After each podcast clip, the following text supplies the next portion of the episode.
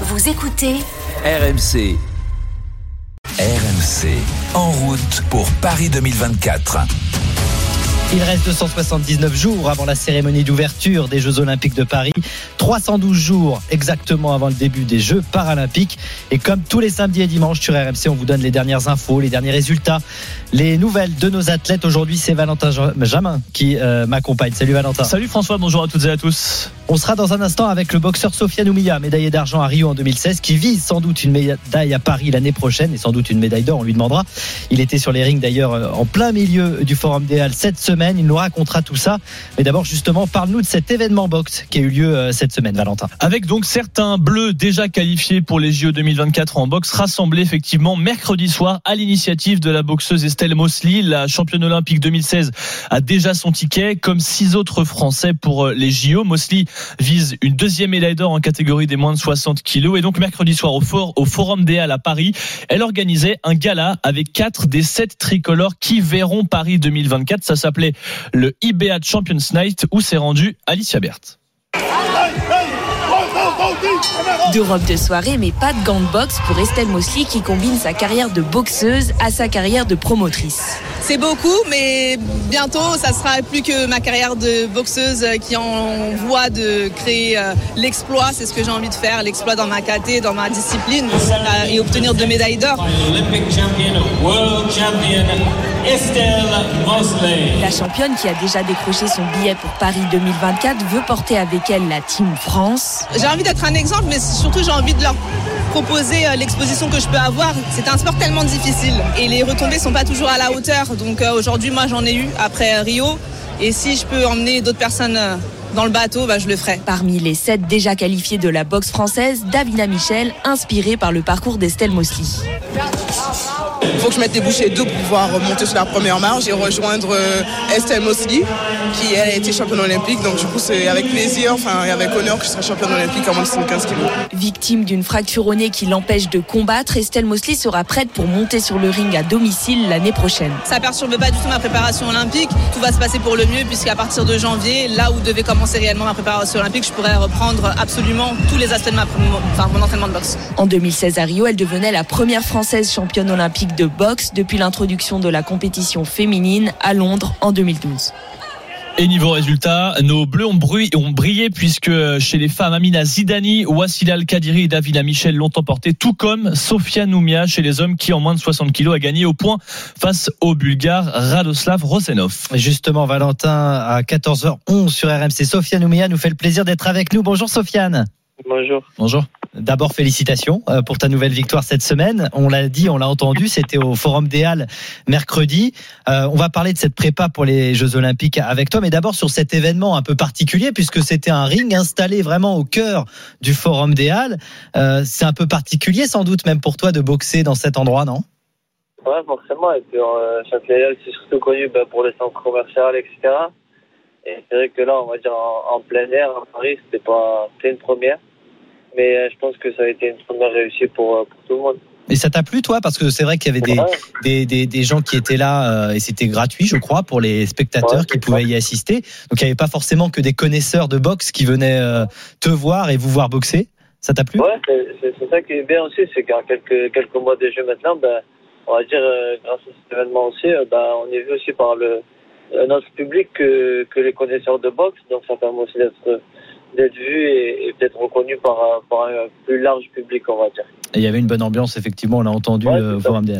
Euh, Sophia Noumia, on va revenir sur ta victoire. Alors, c'est une victoire au point en, en six rounds. Euh, ton cousin et entraîneur Mehdi, il a estimé que le Bulgare n'était vraiment pas venu là pour gagner. Est-ce que tu étais un peu déçu par l'opposition? Est-ce que tu as senti ça aussi, que, que bon, l'opposition euh, n'était pas peut-être à la hauteur de ce que tu attendais?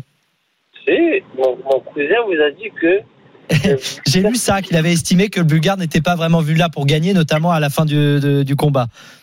Ah non, je pense qu'il était venu pour gagner. Il a que- eu une mal euh, incompréhension, je pense, parce que Hmm. le gars, je pense qu'il était là. Vous avez pu le voir dès le premier round. C'est, déclassé.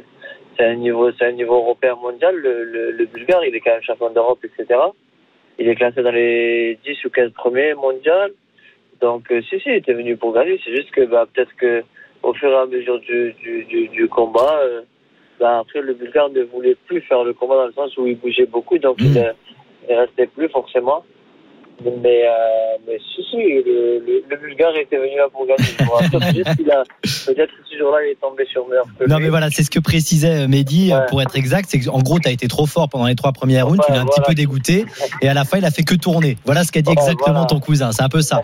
Donc à la fin, il voulait plus vraiment aller au, au combat, quoi. Il a attendu la Ah. décision du jury. C'est surtout ça. C'est ça, ouais, bah, peut-être que ouais, à la fin, ben, ouais, ça, ça, c'est ça qu'il en voulait plus. Hein. En tout cas, ça veut dire que c'est une bonne nouvelle pour toi, sans doute, Sofiane, avant les Jeux Olympiques. Bon, il y aura d'autres combats d'ici là, mais c'est une euh, préparation que tu juges quand même euh, intéressante en vue des, des Jeux Olympiques euh, l'année prochaine? Oui, forcément, euh, à quelques mois des, des, des Jeux, surtout qu'avant le combat de Châtelet, je, deux jours avant, je revenais d'un tournoi de la Coupe d'Europe. J'avais enchaîné quatre combats aussi. Donc, euh, deux jours après, je me retrouve sur le ring aussi. Donc, euh, on va dire que c'est tout ça, c'est de la préparation pour, pour les Jeux.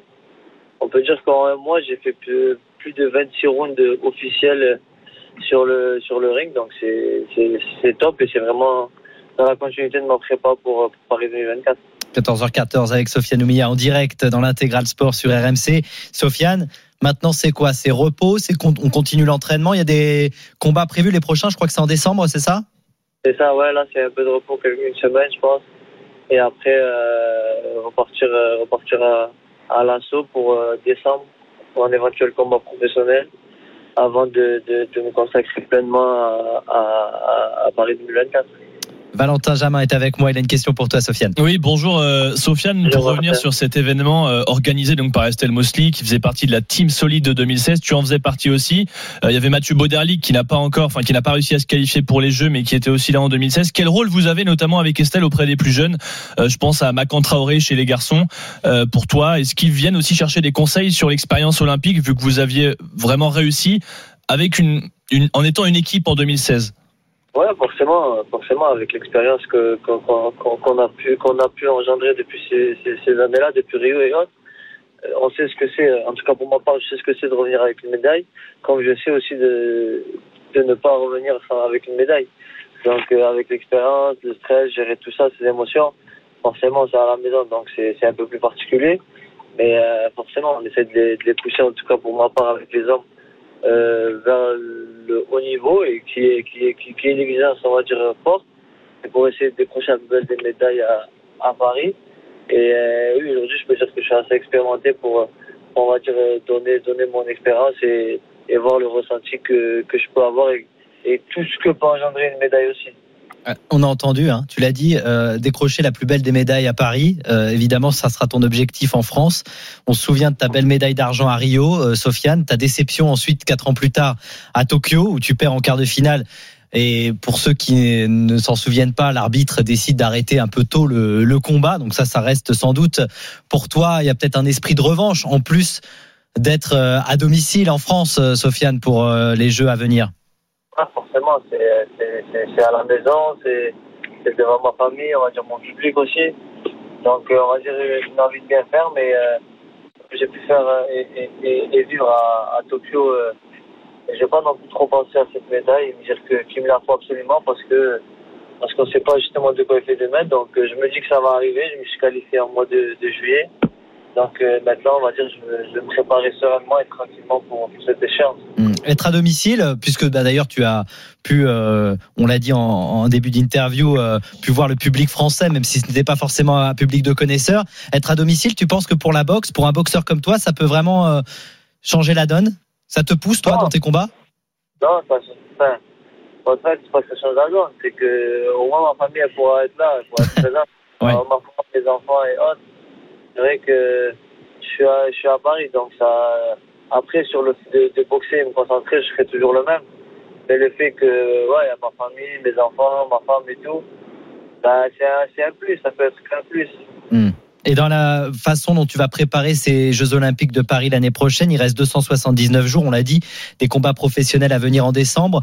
Euh, quelles sont les, les étapes pour euh, une préparation justement d'un d'un boxeur et pour aller chercher l'or? Est-ce que euh, il faut justement multiplier les combats? Au contraire, il faut beaucoup de repos à quelques mois des Jeux? Comment ça se passe?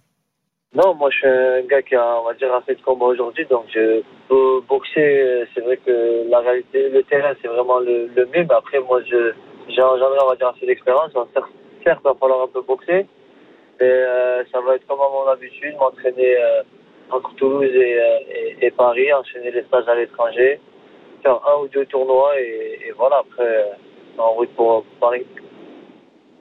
Voilà, Sofiane Oumia en direct avec nous sur RMC. On sait que la boxe, bah, ça sera d'abord à l'Arena Paris-Nord à Villepinte et puis ensuite euh, les phases finales à Roland-Garros, euh, où on va se rendre euh, d'ailleurs, euh, Valentin, dans un instant, puisqu'il y a un événement actuellement. On vous en dit pas plus. Merci beaucoup, Sofiane, en tout cas, d'être passé par RMC. Et euh, bah, on va suivre ta préparation. On te rappellera peut-être, on, on te dérangera encore, sans doute, jusqu'aux Jeux Olympiques. Merci beaucoup, en tout cas, de nous avoir fait le plaisir de passer en direct. Merci. À bientôt. Allez, tout de suite avec Valentin, on va s'intéresser au reste de l'actu olympique. Le journal olympique de Valentin Jamin, c'est le mag olympique, vous le savez, tous les samedis et tous les dimanches. On va vous faire découvrir avec Valentin, alors restez bien à l'écoute, ce qu'on appelle le lacrosse ou lacrosse. Je ne sais pas comment on dit. On va demander à notre invité François Labbé, qui est euh, responsable de l'association française de lacrosse.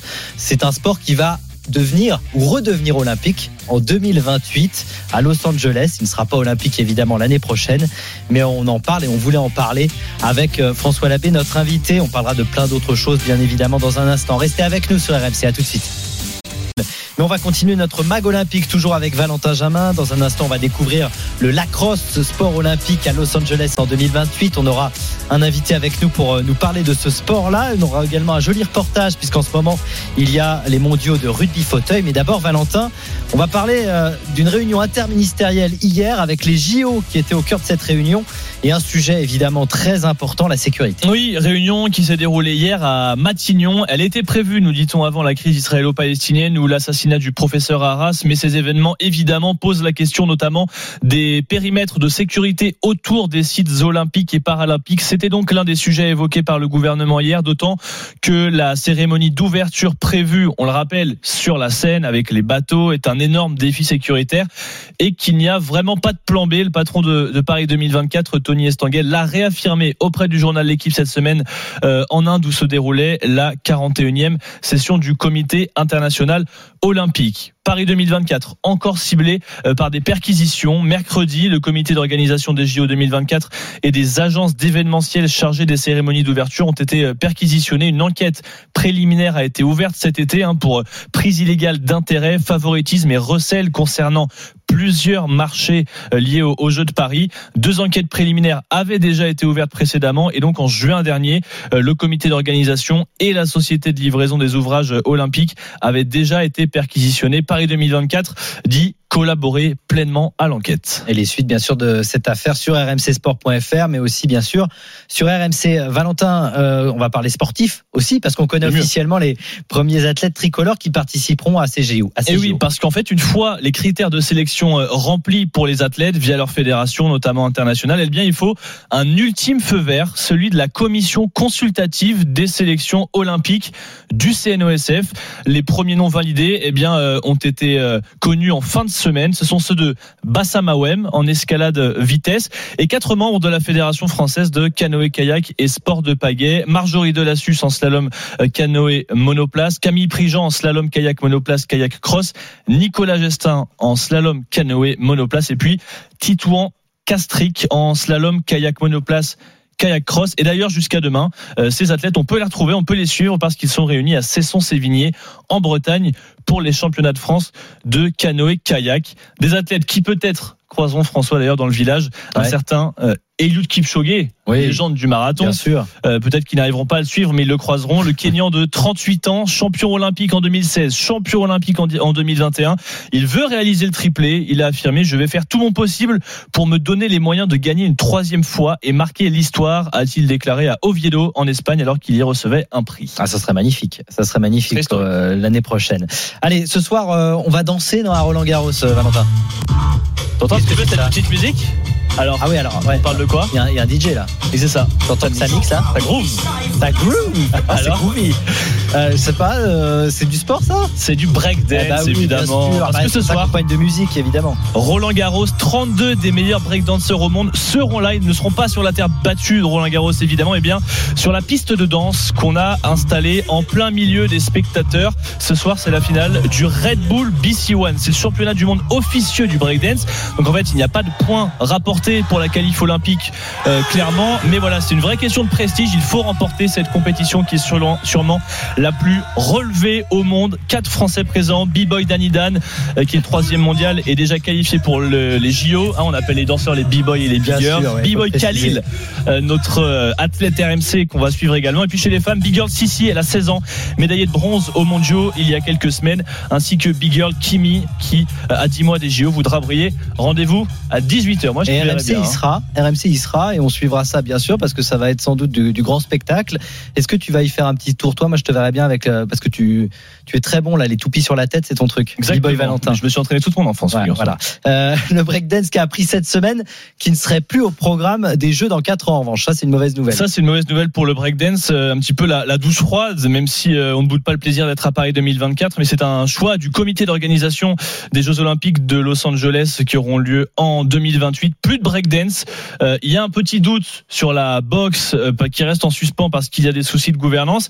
Mais donc voilà, on enlève certains sports comme le break, mais on en ajoute le cricket, le Ouais. baseball softball, le squash, le flag football et le lacrosse, de sports populaires sur le continent américain, un petit peu moins chez nous probablement, mais qui seront donc au programme dans 4 ans. Bah justement, on s'est dit quand on a vu cette information qu'on allait s'intéresser à, à ce lacrosse. Alors, euh, on est euh, décidé d'inviter François Labbé, président de l'association française de lacrosse. Bonjour François, merci d'avoir accepté notre invitation.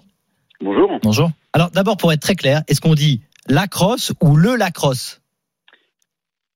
Ça dépend si on est ca- canadien ou français, on va dire. Bon, on est français, Euh, alors on va dire quoi en France On va dire qu'on joue au lacrosse. euh, Donc on le lacrosse, ça lacrosse, marche. ouais. Ça peut, ça peut fonctionner. Ok, au Canada, C'est- on dit c'est le terme lacrosse. générique international, on va dire. Ok.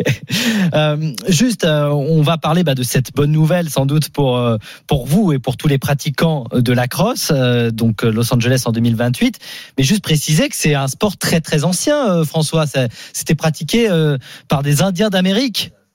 Ouais, tout à fait, en fait. C'est euh, les origines de ce sport, on va dire, euh, en termes d'écrit, remontent à plus de 1000 ans. Euh, parce que c'était un jeu culturel euh, chez les Indiens d'Amérique du Nord. Euh, donc ça leur permettait en fait de régler des disputes entre tribus, euh, voire d'aguerrir les jeunes au combat. Il y a un des noms, c'est le Bagatawi, qui s'appelait le petit frère de la guerre. Mais à l'époque, il y avait euh, 300 jusqu'à 1000 joueurs. Ça jouait sur des hectares et des hectares sur plusieurs jours. Euh, donc c'était absolument pas la forme qu'on connaît aujourd'hui. Nous, Valentin, on fait la même chose, mais au ping-pong. On règle les conflits à RMC Oui. sur une table de ping-pong. D'ailleurs, t'es pas souvent gagnant. hein. Bah non, je, suis, je suis- je suis le plus nul, tu peux le dire. Euh, le lacrosse qui se joue d'ailleurs pour ceux qui nous écoutent avec une sorte, hein, c'est c'est la particularité, c'est ce qu'on appelle lacrosse, une sorte de filet à papillon, si je puis dire. Ça ressemble un peu à ça. Une balle en caoutchouc et le but du jeu, c'est ça, François Labbé, c'est de mettre le plus de buts que l'adversaire.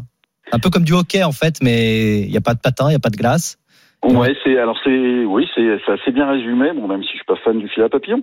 Désolé. Euh, C'était pour imager, on est à la radio. Voilà. Euh, non, mais tout à fait. En fait, c'est euh, c'est une crosse qu'on va qu'on va utiliser en l'air, avec, euh, qui a une tête avec un filet. Donc oui, effectivement, ça peut se rapprocher d'un filet à papillon. Le, le principe, c'est euh, quelle que soit la version du sport, c'est de passer la balle, de de- d'éviter l'adversaire ou de d'avoir un certain contact avec l'adversaire et après d'aller marquer des buts.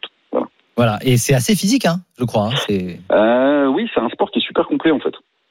Euh, sur la version qu'on va utiliser, le, les, enfin qu'on va qu'on va pratiquer, le, les, compétences physiques sont pas tout à fait les mêmes. Par exemple, quand on va jouer en extérieur, on aura plus, euh, on va dire, de- d'endurance euh, sur sur de la distance parce qu'on peut jouer aussi en terrain de foot. Euh, et quand on va jouer plutôt en intérieur, le terrain est plus petit, donc là on va être plus sur l'explosivité. Donc ça va être, être un peu différent. François Labbé, président de l'association française de lacrosse qui est avec nous. Euh, on dit association française parce qu'il n'y a pas encore de fédération en France, c'est ça, euh, François? Absolument. Euh, absolument. En fait, le, sport est, tout jeune parce qu'il y a, il y a 15 ans, j'ai décou- j'ai découvert une vidéo sur Internet et je me dis tiens, je veux jouer à ça. Il y avait rien.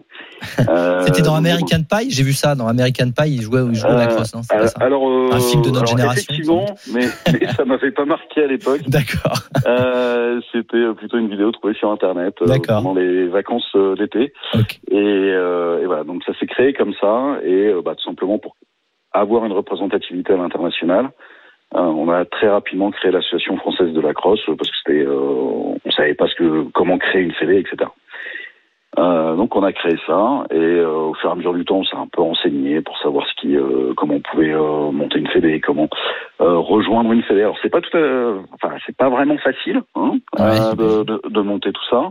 Euh, donc pour l'instant, on est sur euh, sur notre format associatif qui nous permet, on va dire, d'avoir cette représentativité, euh, enfin cette représentation internationale, donc à World Lacrosse et à la Fédé européenne, et euh, et de développer, on va dire, en autonomie. Mais quand vous avez commencé euh, à lancer cette idée-là, vous étiez tout seul en fait. Vous êtes l'un des pionniers en fait à, avoir amené le, le lacrosse en, en France, quoi. C'est ça. Hein? Euh, bah c'est à peu près ça. J'ai vu la vidéo, j'ai dit je veux jouer à ça, j'ai regardé, j'ai acheté quatre crosses sur internet et euh, j'ai essayer autour de moi. Voilà. ça a été facile de convaincre autour de vous ou pas du tout?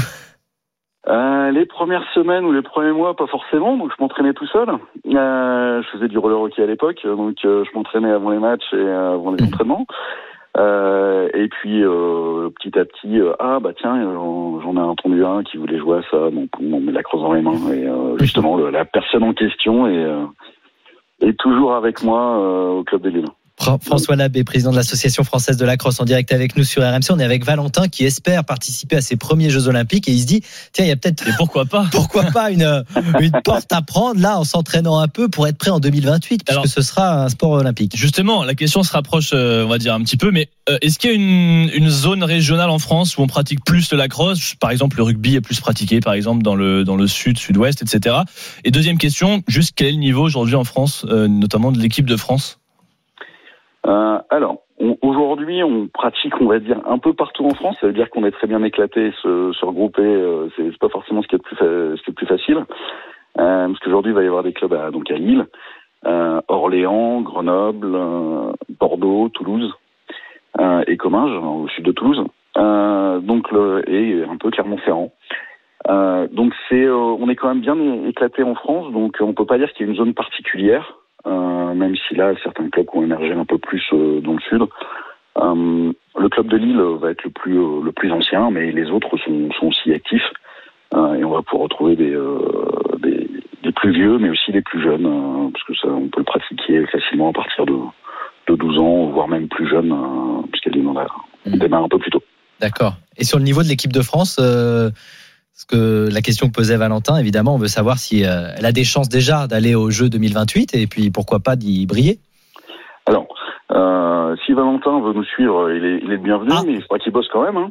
On cherche des Euh. gens alors du côté du lacrosse. Il est assez physique, hein, vous le voyez pas, mais il est assez physique. Ouais, ouais, bah, il y a, y a pas de problème.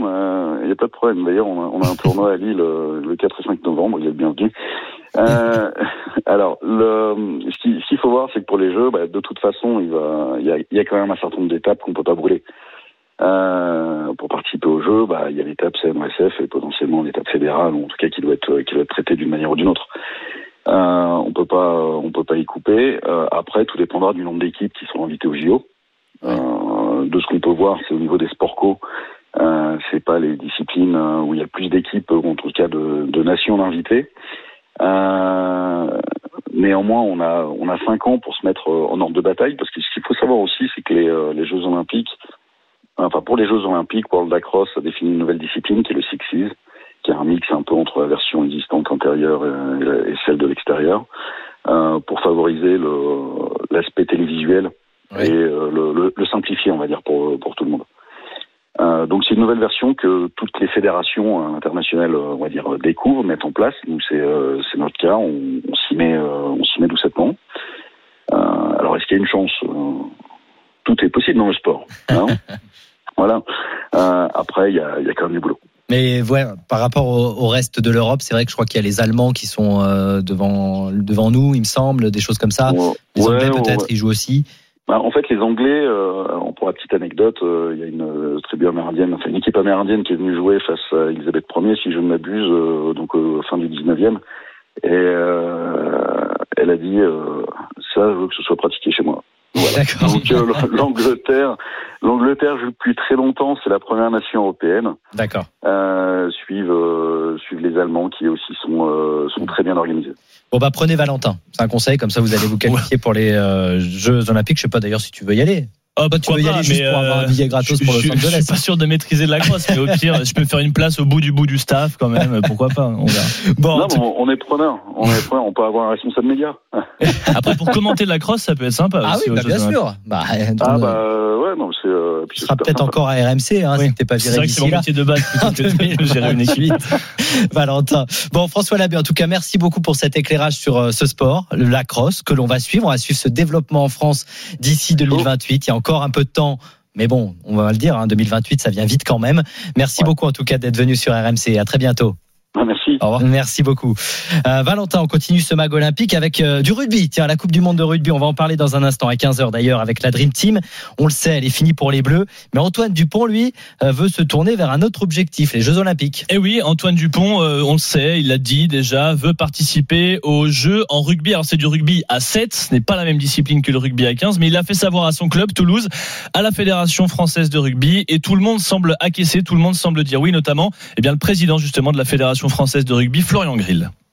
Si Antoine veut faire les Jeux Olympiques et Paralympiques, il doit être dans le groupe de France 7 avant, il doit jouer avec ses partenaires, il doit faire partie intégrante du groupe. Il y est attendu, euh, le cas échéant, très positivement, mais il pourra pas faire le tournoi. Voilà, alors certaines conditions, c'est ce qu'expliquait euh, Florian Grill, euh, sont à remplir, notamment, on va dire, zapper une partie des matchs de l'équipe de France à 15 du tournoi destination ces prochains mois, parce qu'il faudra participer à quelques étapes du, circuit Sevens qui a lieu partout à travers le monde. Donc il faudra vraiment qu'il se concentre, qu'il intègre cette équipe et qu'il se concentre dans cette discipline.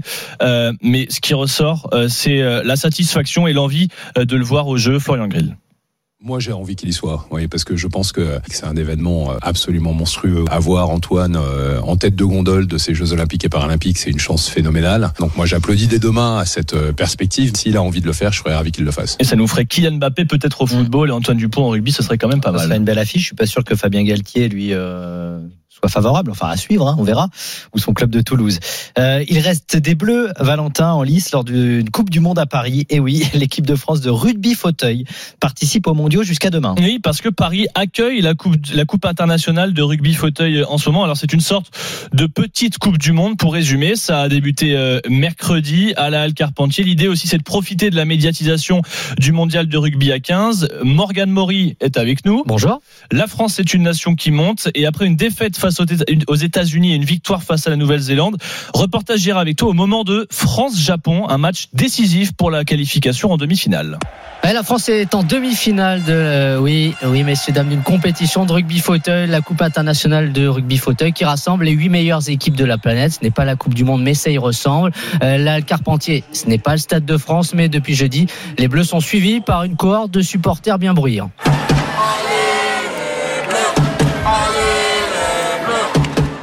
Fauteuil rehaussé de métal façon Mad Max, les joueurs de rugby fauteuil euh, font, se percutent dans un mélange de handball, de foot américain et de rugby. Euh, Les Bleus ont mis plusieurs fois sur le dos les Japonais hier. Ça se castagne. La France a vaincu le Japon hier 50 à 49. Une première dans sa jeune histoire, le capitaine Jonathan Hiverna. toujours à 2, 3 points. Et, et voilà, on l'avait jamais fait. Et comme toute chose, à force de travail et d'abnégation et surtout de détermination, à cœur vaillant, rien n'est impossible. Et on peut déjouer aussi ces grands noms et ces grands pays du rugby fauteuil, en tout cas international. Présent aux Jeux paralympiques de Tokyo, la France progresse. Elle est double championne d'Europe. La fédération offre plus d'individualisation à ses champions, davantage de stages, un staff plus étoffé. Alors oui, coincé entre les quarts de finale et les demi de la grande Coupe du Monde de rugby, le rugby fauteuil se voit offrir un joli focus grâce au consortium France 2023. Le bon moment aussi pour découvrir ses visages à un an des Jeux paralympiques. C'est déjà la grande promotion pour nous. Il y a déjà France 2023 qui vraiment euh, donne cette dynamique d'inclusion de tous les sports et toute la famille du rugby. Donc c'est aujourd'hui, c'est un très grand tournoi qui est entre les quarts et les demi-finales qu'on connaît très bien de cette Coupe du Monde de rugby. Et on fait partie de cette famille. Et c'est ça qui est beau, c'est que finalement nos Français ils découvrent une discipline juste, peut-être différente dans l'aspect, mais dans l'engagement, dans la science du contact et dans les valeurs, on y est pleinement dedans et on est fiers d'y être. Contrairement aux autres grandes nations, la France n'a pas encore de joueuses dans son équipe. Le rugby fauteuil est mixte, c'est un des chantiers en cours. Alors le plus important pour l'instant, c'est la médaille paralympique peut-être dans un an. Cédric Nanquin, le colosse des Bleus, son surnom, la machine. On a tous en arrière-pensée, c'est les Jeux paralympiques, on se prépare pour ça. L'objectif, c'est d'aller chercher la médaille d'or aux Jeux paralympiques. Et ça, c'est une première étape, justement.